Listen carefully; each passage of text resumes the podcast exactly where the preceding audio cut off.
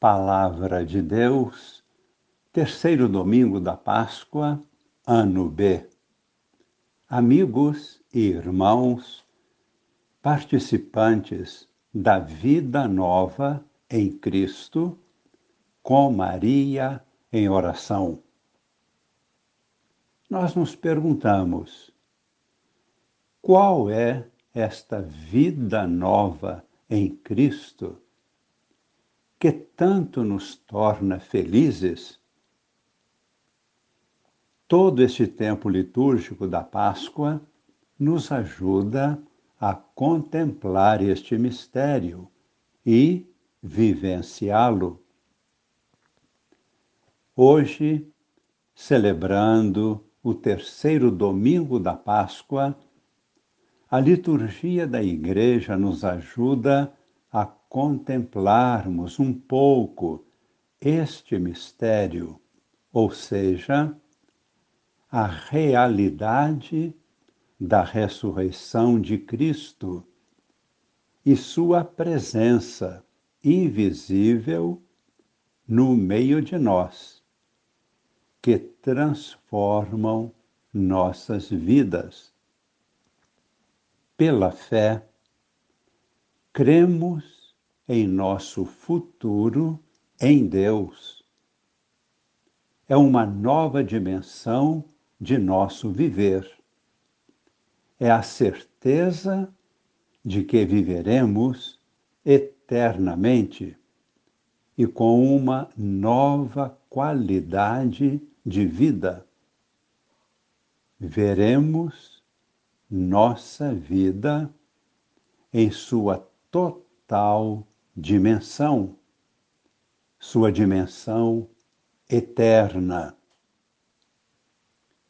Isto não se compreende com raciocínios. É um conhecimento novo que tem sua origem em nosso espírito, em nossa interioridade começamos a ver quem somos nós realmente, muito além da realidade terrena, limitada e com muitas faltas, defeitos, pecados. Tudo isto os profetas anunciaram. E na pessoa de Jesus, tudo isto aconteceu realmente. Naturalmente, com uma grande diferença. Jesus é Deus.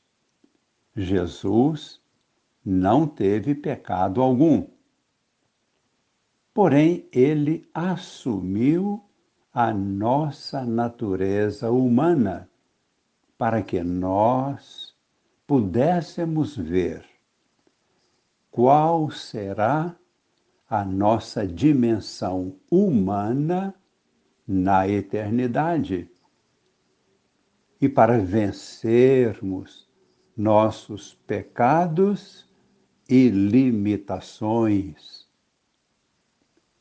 A nossa ressurreição, a vida nova, é um dom de Deus e nós acolhemos este dom quando cremos em Jesus, crucificado e ressuscitado. Verdadeiramente homem, verdadeiramente Deus. Nossa ressurreição é a vitória definitiva sobre o pecado e a morte, pelo sangue de Cristo e pelo poder do Espírito Santo. Somos Igreja, o corpo santo do Senhor que está sendo edificado. A ressurreição de Cristo, além de ser o centro do cristianismo é também o centro da história de toda a humanidade. É o início e a fundação da nova humanidade em Cristo, no coração de Maria. É a aurora de um mundo novo. É o centro de todo o universo. Vejamos agora a pregação que os apóstolos faziam.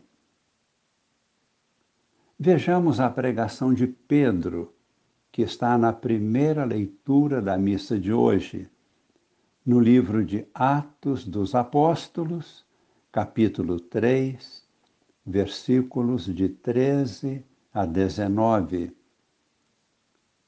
Vamos citar agora apenas dois versículos. O versículo 15, onde lemos: Vós matastes o Autor da vida, mas Deus o ressuscitou dos mortos. E disso nós somos testemunhas. E lemos no versículo 19: Arrependei-vos, portanto, e convertei-vos, para que vossos pecados sejam perdoados.